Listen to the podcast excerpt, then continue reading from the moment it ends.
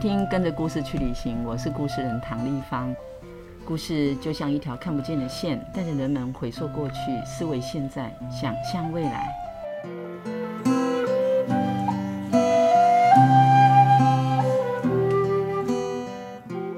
跟着故事去旅行这个 podcast 节目制作呢，是为了云林故事人协会进驻了一百零二岁的云林故事馆。这十五年来，我们出版了一百多本的素人绘本。这些鲜为人知的精彩故事，包括在地文化、产业、生态以及自己的生命历程。我们希望透过一本本的绘本，带你展开一趟趟的旅程，走入不同的场域，认识不同的朋友，听见不一样的声音。还有关于我们的故事，云林故事人相信说故事就像在送礼，只要跟着故事出发，就会遇见许多不一样的故事哦。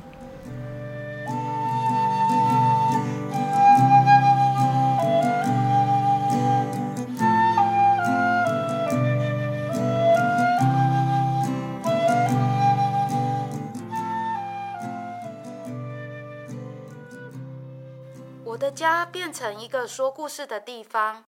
从前的虎尾郡守官邸，现在成为故事的处云林故事馆，里面住着你的、我的、他的、我们的故事。人们在这里说感动自己的故事，听别人的故事，买糖哦，听故事哦。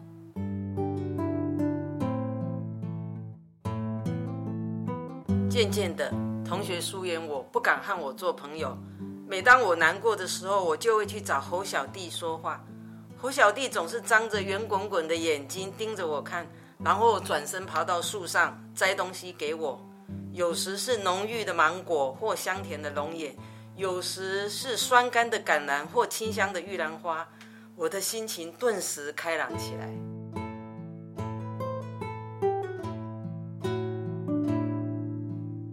刚刚我们听了一段，就是那些年这些事作者跟插画家两位的分享，就会感受到哇，这个故事里面有好多好多我们想要去听。那现在呢，我们要来听一听我们的作者黄秀香呢来聊一下，说，哎，当时他为什么要创作这本书，还有。身为云林故事馆应该是最资深的一位工作人员啊，也算是故事人啊，到故事馆这个活化过程里面非常重要的一位伙伴哦。我现在邀我们的作者还有插画的玉珍姐一起来跟大家打个招呼。嗨，大家好，我是那些年这些事的作者，文字作者黄秀香，也是故事馆的管家。嗨，大家好，我是玉珍，我负责帮这本书画插画。嗯，那秀香，可不可以请你聊一下哈？你在故事馆这样已经十几年了，十几年来你呃那么忙，然后还要写这个故事，所以说你创作这本故事的呃起心动念。呃，因为故事馆在推动听说读写演故事已经很多年了。那因为工作人员其实很少有机会可以去参加完整的课程。那因为官邸主人的出现啊，我觉得这个意义啊，就是非常的特别。就是说，官邸主人发现他小时候住的房子竟然还在，然后很激动。那我们就觉得哇。太不可思议了！我们在这里做馆舍的活化，竟然还有真正的主人出现来说故事。那一天，那个夏女士她是怎么找到云林故事馆的？呃，她就说有一天她跟她的老公啊就在看电视，然后电视突然播了那个金瓜石的太子宾馆，然后她就抓住她老公的手说：“老公，那个我小时候也是住这种房子哦，然后呢，我的家比这一栋还漂亮。”你可不可以陪我回去找找看？然后他们真的，她老公就陪她来了，因为她跟她的弟弟也曾经讲过。然后她弟弟就说：“卖公啊，迄款厝那有可能保留，早都拢拆了了啊。”然后她就跟她老公说：“拜托啦，你陪我回去找找看。”然后她是跟我说，她就去我们虎尾最热闹的中正路啊，就那个摊贩一摊一摊。哎，你敢知影咱家有迄个以前做官的人伫大的所在？很多人都说我唔知啊，无你去看迄布袋戏馆边啊，附近遐上济，你去遐看卖看有无？然后结果他就真的被他找到了，然后看到那一栋房子，竟然说我的家竟然还在，然后他就一直哭啊。那那一天刚好我们在办云林国际偶戏节，接待他的是我们的志工相迎，嘿，所以呢，我也是呃经过了好几次的听那个观礼的主人说故事，也累积了好几年才有办法。蓄积起来，我想要写的故事，差一点就想放弃了。嘿，就是我还记得夏女士他们家人啊，不止一次的回到故事馆，就是我们的馆庆是在十二月，所以他呃就盛装出席哦，而且我们早上十点开始，就是一开门，他当他们家人就就出现了，先生穿了西装啊，女士就穿了旗袍，非常郑重的，而且还后续会带他的弟弟们回来。那他们自己的孩子呢，也都长大了，所以他们也都出外去，回到台湾，他也会带他们回来。甚至有一次，我记得他是带他的孙子回来。其实那段期间，如果不是因为这个主人的来访，我们有一段历史在故事馆的这个本身呃活化或者是使用的历史是空白的。所以这一位呃，就是夏女士，她回到。故事馆来寻找她的老家，让我们有机会去串联了这个不为人知，然后呃就把故事馆的身世呢，就是呃重新做了一个非常完整的拼凑。呃，其实一开始遇到这个官邸主人，并没有想说要去写故事，是因为他每年都定期来访，然后就带不同的朋友来看故事馆，然后他每次来都说不同的故事，比如说他就会说他在。呃，应接室那边啊，然后都有客人来，都要唱歌给人家听。不过呢，有一次他爸爸带他去看那个猴子杂耍表演，回来之后，他再也不唱歌给大家听了，因为他就觉得自己很像那只小猴子这样。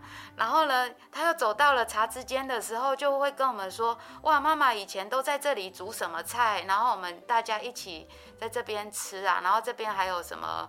哦，可以播音乐的地方。然后呢，去到洗澡间的时候，还会讲说：“哇，我有一次还被热水烫到屁股啊之类的。”那我就想说：“哇，好生活，就觉得这个官邸已经不是像现在这样的，只是一个很严肃的官邸，而是有生活记忆在的地方。”我后来会记录这些故事，是因为他讲了有三个画面让我最印象深刻。第一个就是，他就说爸爸有一次打猎回来，就带回来一只小猴子，然后他们就好开心要喂小猴子吃东西，然后就说到说妈妈就是喂完小弟弟喝奶奶之后，竟然还抱起了小猴子来喝奶奶。我想说，哇，这个也太惊喜了吧！而且重点是，这只小猴子呢，最后竟然养在我们故事馆外面的芒果树下。然后，如果小朋友要去喂它呃吃饭的时候啊，那小猴子还会认妈妈哦，要妈妈来喂它吃，它才会吃。所以我就觉得，哇。这整个故事馆好像都生动了起来。我记得他第二次回来的时候，就跟他弟弟说：“哎，弟，你赶快来看，我们种的橄榄树还在哎！”感觉就是五十几年前的东西，就活生生的在你面前这样呈现。所以我就觉得，如果可以把故事记录下来，这样来的游客就会跟这一栋老房子拉近了距离，而不是一个很严肃的官邸这样子。那另外就是他。都有三轮车夫要带他上下学嘛，那其实其他的小朋友都是用走路的。那有一天他的同学就说：“哎呀，我们都没有坐过三轮车，你真好，好好哦，都有人接你上下学。”小女孩就说：“哈，你们都没坐过，那不然大家一起来坐吧。”我发现现在的小朋友呢也会。呃，就是很慷慨说，哎，可以邀同学一起来做啊。问题又来了，就是全部都蜂拥而上到三轮车之后，然后绕了学校好几圈。可是呢，月底到了，收到了账单，妈妈就问小女孩说，哎，这账单是怎么一回事啊？我发现呢，我现在在说故事的时候，很多小孩他都不敢跟家长说，哦，这个就是。我请同学做的，然后所以要付更多的钱。还有在采访观礼主人的过程当中，他还有提到说，有一次他的同学到他家玩，然后他就请同学吃那个吐司涂那个牛油，但那个东西在当时一九五零年那个时代是很少的。后来呢，他就跟他的同学交换那个萝卜干，因为他很喜欢吃萝卜干。我自己看到的是，其实那个呃。贫富差距啊，以前都是就是都是写很穷苦的人的故事，可是在，呃这个小孩家庭经济是还算可以的，他又可以乐于把自己所有的东西可以跟同学分享，这个是我觉得哦、就是这故事很吸引我去写的部分。我觉得这个良善的力量应该是呃我们说故事的人希望可以送给孩子的礼物，所以我就朝着这个部分去写。那我觉得。他每一次在叙说这些故事的过程，都在让他自己更清楚的回到那个童年。对，而且我们在采访他的过程当中，他说，在一九五零到一九五六云林故事馆的这一段时间啊，他就从三岁住到十岁，是他这辈子最快乐的记忆。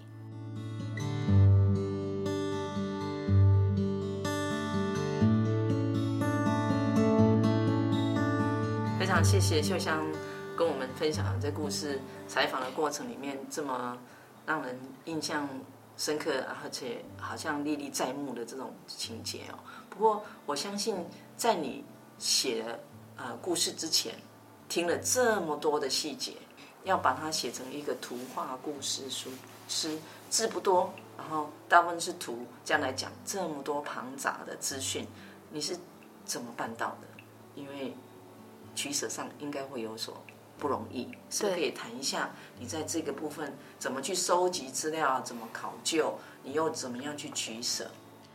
呃，其实就是故事难写的，就是在那个因为真的太多东西了，嗯、然后你要如何把那些旁枝错节删除？然后其实我后来就是把我所有想写的全部都写一写，然后呢？呃，我们的绘本老师哇哇老师每次都会叫我们要朗读自己的故事给同学听。那你其实，在朗读的过程当中，你会觉得哪里好像卡卡的，或者是哪里呃好像没有像你想象中的这么感动有趣，那我就开始删删删。那呃还有另外一个做法，诶，忘记是跟哪一位老师学习，他就说你可以把你所有想要的事件全部写在。一条一条的纸张上面，那你最后读一读，然后你如果不要，就把它丢一边，然后要的就放一边，然后最后再把要的东西再去聚焦成你想要形塑的主轴，这样。嗯，很好，我相信这样也帮所有听到这个 podcast 的朋友们了解说，其实要来进行创作一个故事，是有中间有非常多我们看不见的努力跟心思哈。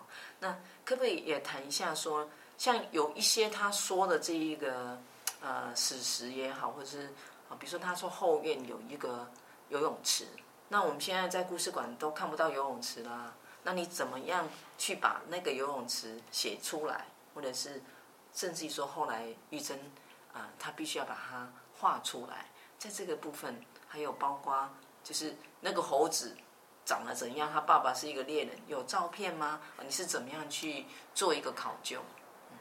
呃，这个部分的话，就要很感谢玉珍姐了，因为其实我跟她一起去采访官邸主人的那一天啊，其实我们听到她说有后院，那到底长怎么样？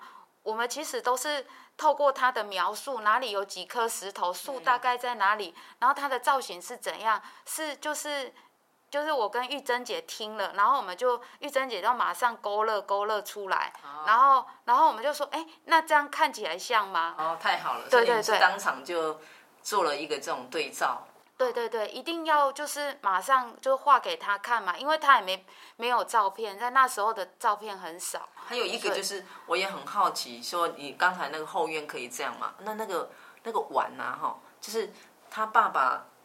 去跟人家要回来的这一堆的碗，你们也是要去想象那个时代高贵的碗长得怎样？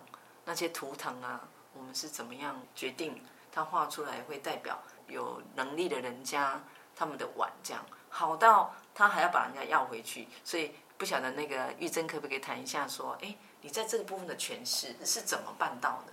因为这一部分哈，那我就想办法到网络上去了解那一个时代可能会用什么样的花，什么样，然后我就把它画出来，画出来，我再请秀香看看，说，哎，这个像不像？哦，因为这部分我们也。只能凭那个时代可能会有这样的图腾、这样的花纹，嗯、然后表达出比较一种贵气，是，是啊，从从着这样的一个想法。那如果呃秀香觉得哎这个好像不够，或者这个太漂亮、太豪华，那我们就换一个又更比较中性。哦、大概就是是这样、呃，就是晚也可能也来来回回也要讨论好几次这样。呃，其实我们也是会去考究那个老照片啊，就是。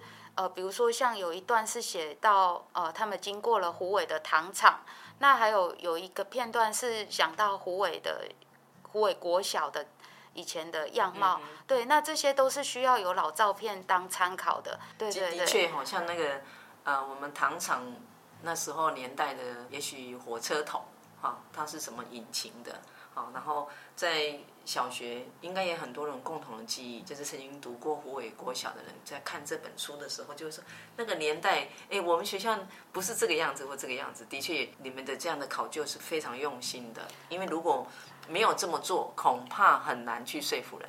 然后这让我想起了玉珍在插画的时候有提到，其中有一页，你还要请你的孩子他呃的协助，可不可以谈一下？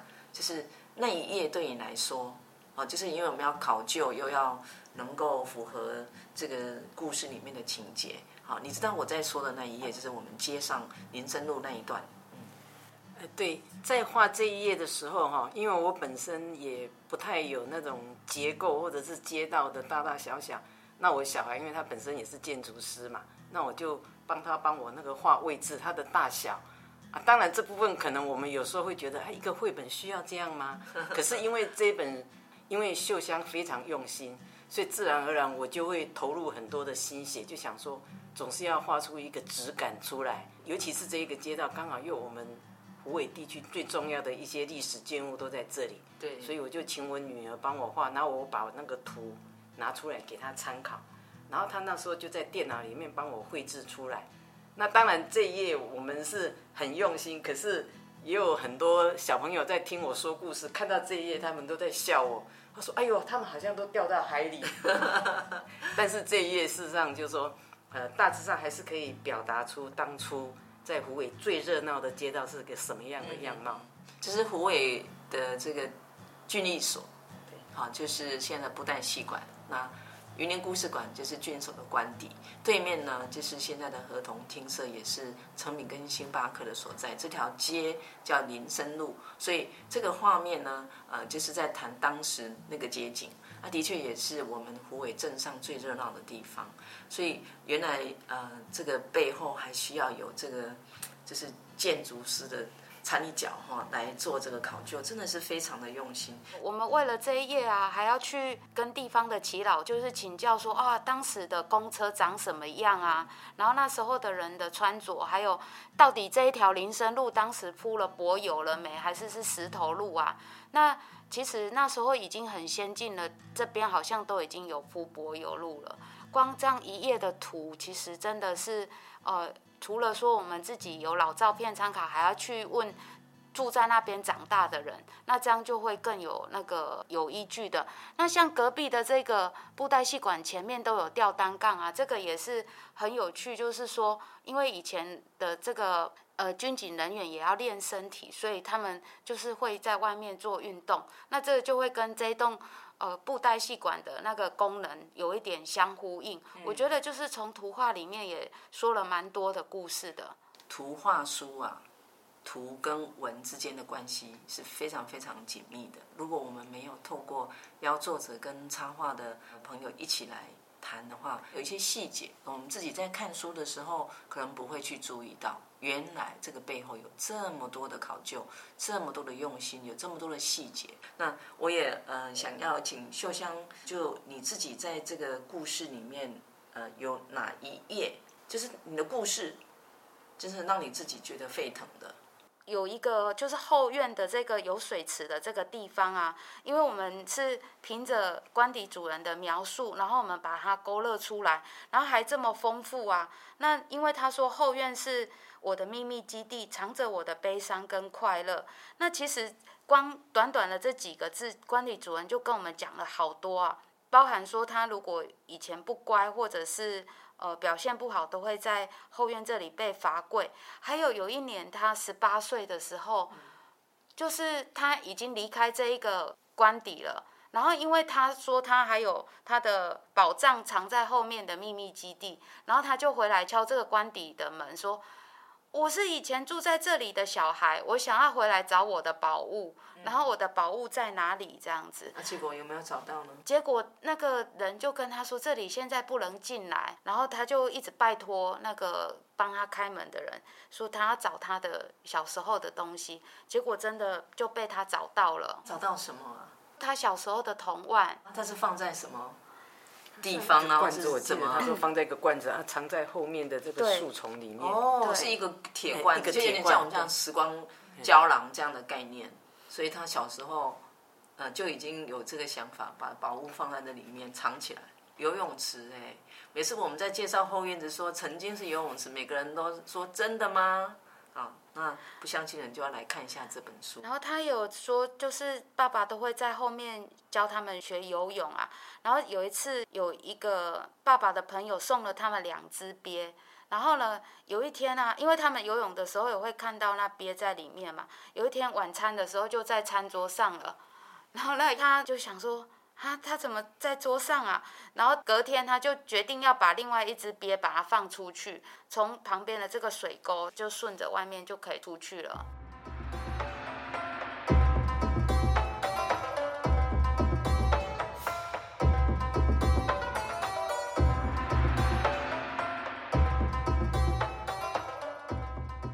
因为这个故事涉及的是一个真实的时代。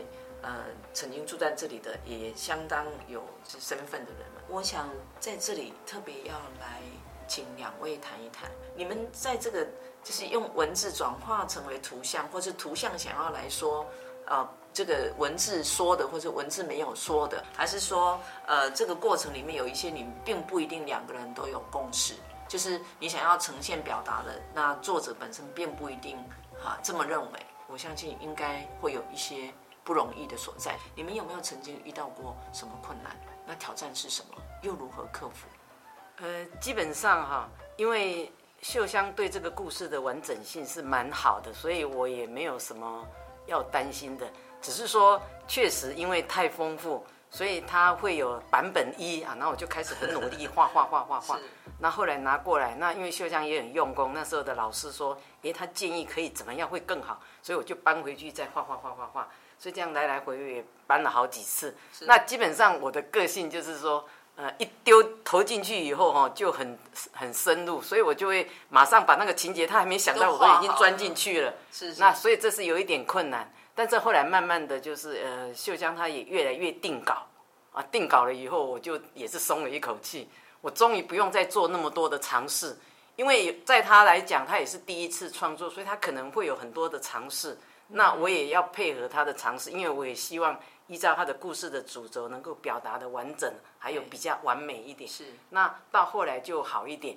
那但是其中还会有，还是会有一两篇哈，一两段文字跟图。嗯。那我可能会个人会比较想说，哎，有时候图不一定要完全照文字，它有时候是有文字，那图是另外一面。对，就是我们说，这样可以搭配，呃，就是文字能说的图。嗯啊，图就不画画了啊，图要画，文字不能讲的嘛。对对啊，但是也有一点就是说，可能在某一些页面，我个人呢、啊，就是还是会有带一点私自的情感在里面。是，比如说像最明显的就是我们在讲说那个碗要回去那个画面，上是很激动的，因为也是对这个主人翁来讲，那个是对他是一个非常大的一个挑战跟屈辱。是，所以这个画面是变成很多的冲突。那呃，秀香她有她的想法，那我就一直会一直觉得说，但既然是一个很大的屈辱，可能不需要这么呃把故事都画的就很屈辱，就是他画的好像被怎么样，所以我就用一种表达是一种内心式的，因为这一个画面对我这个年纪的来讲是有感觉的，是因为我们毕竟都经经历过那个时代几十年，包括说你可能在某一些场景被人家羞辱，嗯、你可能会怎么样？是他不需要给你看到表情，你光是低头这一个刹那，你就可以很多意识尽在不言中，所以这个就是有一点困难，但是我我也是尽量会配合我们原作者他希望怎么样。但是只是说我还是会有一点点自己的私心吗？有一点点，所以这一点就是，那我是不是要完全？呃，秀香叫我画 A，我就画 A，嗯，还是说我觉得哎，有一些可能我的主张、我的坚持，或者也有他的道理。对。所以后来我们两个慢慢的就去达到一个大家都愿意接受、能接受这样。其实呃，一条线的故事是用图在说，一条线是文字，就是我们在阅读的时候在说。然后我们在讲故事的人就要把图跟文字又要并在一起说，好，所以其实我觉得你的坚持，或者是你很想要，就是把你那个情感的那个部分做一个争取，是非常非常好的。其实那个不是不同意，也不是不能配合，而是你投入了。因为我觉得那个情感投入之后，比如说你也有你自己想要去铺陈的，你也有你的起承转合，包括颜色啊，包括它呃除了色调以外，可能是那一些元素，你也怎么样把它兜在一起叙说这些故事？可不可以请秀香也谈一下？特别是刚才说那个情感的部分，就是如果你觉得他没有画出那那样，好像故事张力，或者是好像情节上没有那么逼真，因为啊，像。玉珍姐在这一页的处理啊，还画了一个妈妈端了茶要出来请那个同学他们的爸爸一起喝啊，然后可是他们茶才刚端出来就已经要走出去了。那这样子的画面，就是会让我想到说，哇，原来呃玉珍姐这一个年代的人，他们在处理冲突的时候是用一个比较就是包容啊，还有很温和的那种。感觉，我觉得在这一页啊，虽然说不是我想象中的正面的冲突，可是我觉得用一个比较含蓄的方式来处理，也可以代表当时的人物啊，在处理一些冲突事件的时候，他们可能会怎么处理。是，呃，你可不可以谈一下，你觉得正面冲突是怎样的画面呢？啊？如果你真的照他 正面冲突来画，会跟现在有什么？我们最早的版本确实是哈。就是他去现场拉着那个小孩，嗯，然后那个他们家的长辈就站在那个碗的旁边嘛，然后他们那个爸爸的意思就是说，哎，那个碗都是我的，然后就要抱回去，然后那边的主人也觉得好奇怪，可是他还是把它整理出来放着，然后给他带走。大概正面就是这样，有点难为，然后有坚持这样子，对对对，好，那就是大家很尴尬，可是还是让他拿走。也就是说，一个是给予的方，一个是接受方。那接受方式无厘头的，不了解为什么突然间人家给我的东西要要莫名其妙这样子。其实我觉得你想要表达的，可能是你的诠释，在当下你对那个时代的一些想象。其实我这一页，因为我一直都是以那个小女孩为主角，所以我就很想要知道说，你东西都已经送出去给别人了，然后又。这么尴尬去给人家要回来，啊，我就会很想要看到那个小孩的表情，让所有的小孩都可以感同身受。可以想象，而且我觉得一张图，特别是说故事的图，呃，或是一本书，它用插画的方式来叙说，其实画很多版本是很正常的。只是大部分的人们不敢想象这样，就觉得我我已经画好了耶，还要重画哦，还要修改哦。哎，其实每一本书要出版以前呢、啊，它呃要经历过千锤百炼。对，真的。其实我听说很多的人都花了好几年，对，都要花四五年，可能要画七八个不同的版本哦。没错，这个不是只有就是。呃，我们听说是事实上，我们因为我们邀的这一些师老师们都是自己，有的是从素人出身，然后开始画到成为专业的图画作家，他们都不止一次的在告诉我们说，这个是很正常的。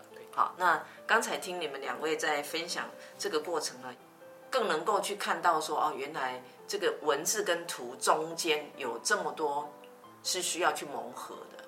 因为我们大家在看绘本的时候都觉得它很搭嘎，然后也蛮和谐的，或者是它虽然呃就是有不同的人插画，但 somehow 他们要经过很多次的沟通，然后取得共识。这个经验我觉得是非常宝贵，因为它也曾经是挑战，可是我觉得它比我自己去画哈更有成就感。嗯，就是说，因为你过去哈。你你爱怎么画就怎么画，然后你想要这样诠释就这样诠释。可是现在有一个人，他有一个很好的故事，那你希望能够呈现出一个很好的不同的味道。呃，不只要符合作者，还要符合说一个好的绘本应该要有的元素。对，所以这个对我来讲也是一个学习。我就觉得画这个第三本，我的学习很多，是，而且我也真的是很用心，就是希望能够去感受什么样是一个好绘本。嗯嗯，让大部分人看都觉得好故事加上好的图画，对，然后可以相辅相成。是是，所以我觉得这是一个很好的经验。是是，因为角色不一样嘛。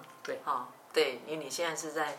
呃，就是用图画在说故事，对啊，而且你没有决定权，在某个程度来讲，因为文字决定了，对没？然后你的决定就是你的图要怎么画，可是就整个故事情节啊，那个是被决定的，对啊，所以你觉得这个 overall 是一个成长的，对，也很大的挑战，对。那刚好他又非常忙，所以有有几次我也是很感动，一直都因为哈，他都晚上十一点多。才骑着机车，噗噗噗噗噗来到那里找我。哦，我看了我就说，你都这么晚了，你怎么一个女生还跑出来？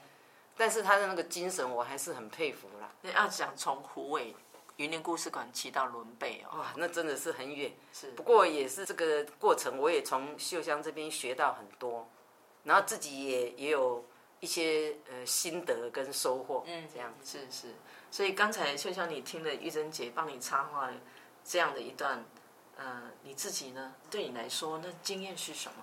因为我自己本身就不太会画图，所以我在呃挑那个要合作的对象的时候，其实我是因为玉珍姐她有写了那个丢你有一段话让我很感动，就是说传统的文化未使伫咱这代的手中断去，呃，即使是涓涓的细流，我们也要让它细水长流，继续的流传下去。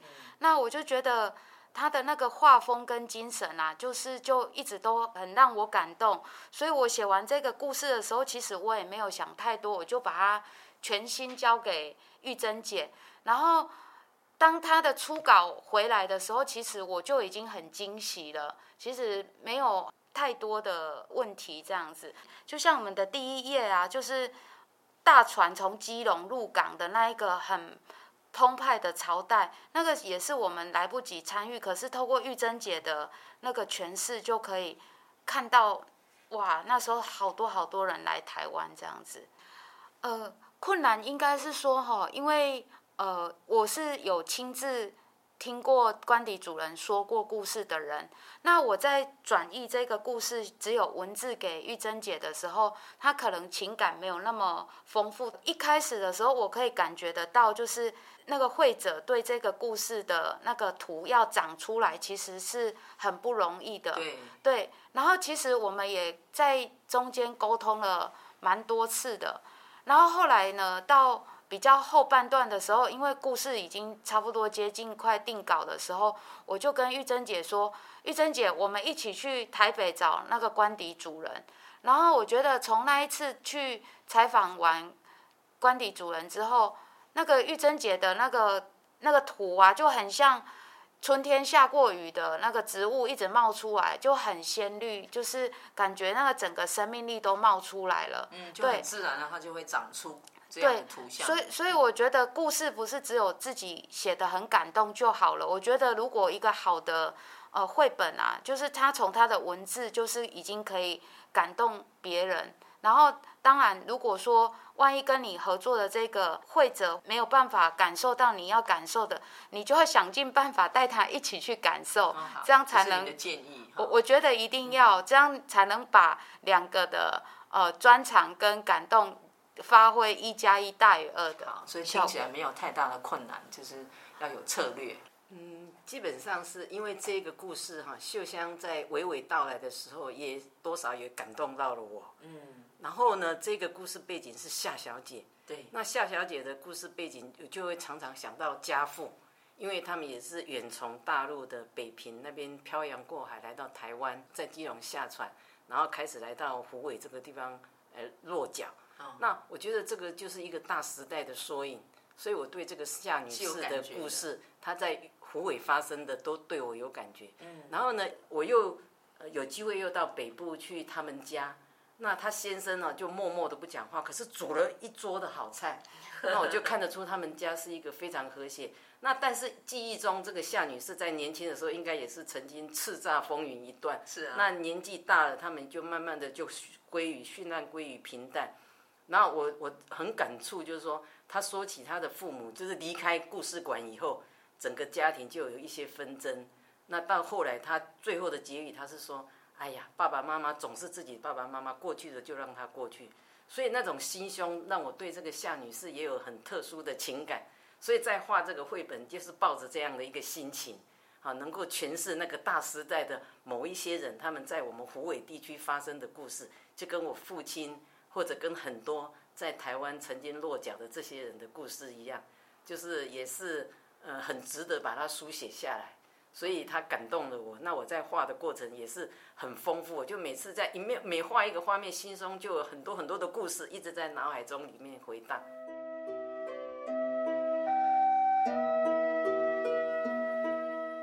啊我相信这个是不容易的，也许在讲的时候是一个轻描淡写哈，但私底下应该有很多像你舟车劳顿啊，可能要花很多的时间，呃，沟通啊，要确认啊，两个共同的图文要共舞，图文共舞要能够让这个故事被诠释、被转译得当。好，那对呃一本书这样的出版啊，对你来说它的意义是什么？这这样的一个故事，它讲述的是一个，呃，几十年前的一个时代的背景的故事，嗯、然后我们怎么样的在现代来诠释，而且让人家也觉得一个很好听的、很好看的故事。Yeah. 那我想我们就朝着这种去努力。是哈、哦，所以听起来对你来说，这个意义就是你成为一个更有故事的故事人。故事像一条看不见的线，而故事人像一座桥。他最重要的这么说，哎，最重要的工作就是要转移，要诠释。所以，呃，这个等于在淬炼你如何去把一个呃故事立体化，对，让它很生鲜的可以长出来，而且可以让大家透过呃你的图，让呃大家对这个故事更容易去理解。玉珍姐她刚好跟官邸主人的年纪也有一点相近，所以他们的共同的生活经验跟她。进入这个绘画的诠释的时候，我觉得他就可以让那个官邸主人的那个生活态度，就是会也会就是让他活起来。嗯，所以我就觉得很幸运找到玉珍姐当我的插画者。嗯，有没有特别什么样的影响？哦，对你来说，就是这一本书的出版，它产生了什么样的影响？你印象深刻？很重要的是，我觉得把这个故事记录下来的话，是送给孩子。一个很好的礼物，也是送给世界的一个礼物。因为我也不知道这个呃官邸的故事到底会不会有人再来写，然后或者是我们很多不认识的年代，到底还有什么我们可以探索得到的。有一个比较印象深刻的就是有一次啊，我们就在拉洋片说书车那边在帮两位游客做导览，然后突然就有一位女士说。哎，这个这个里面的故事小女孩好像是我同学耶，你可不可以帮我联络我同学，说我叫什么名字，然后我想要跟她约见面，可以吗？然后我就说，呃，我们要经过这个里面的主人的同意才行啊。然后我帮你联络看看，结果没想到真的联络完之后，他们真的是同学呢，然后他们就。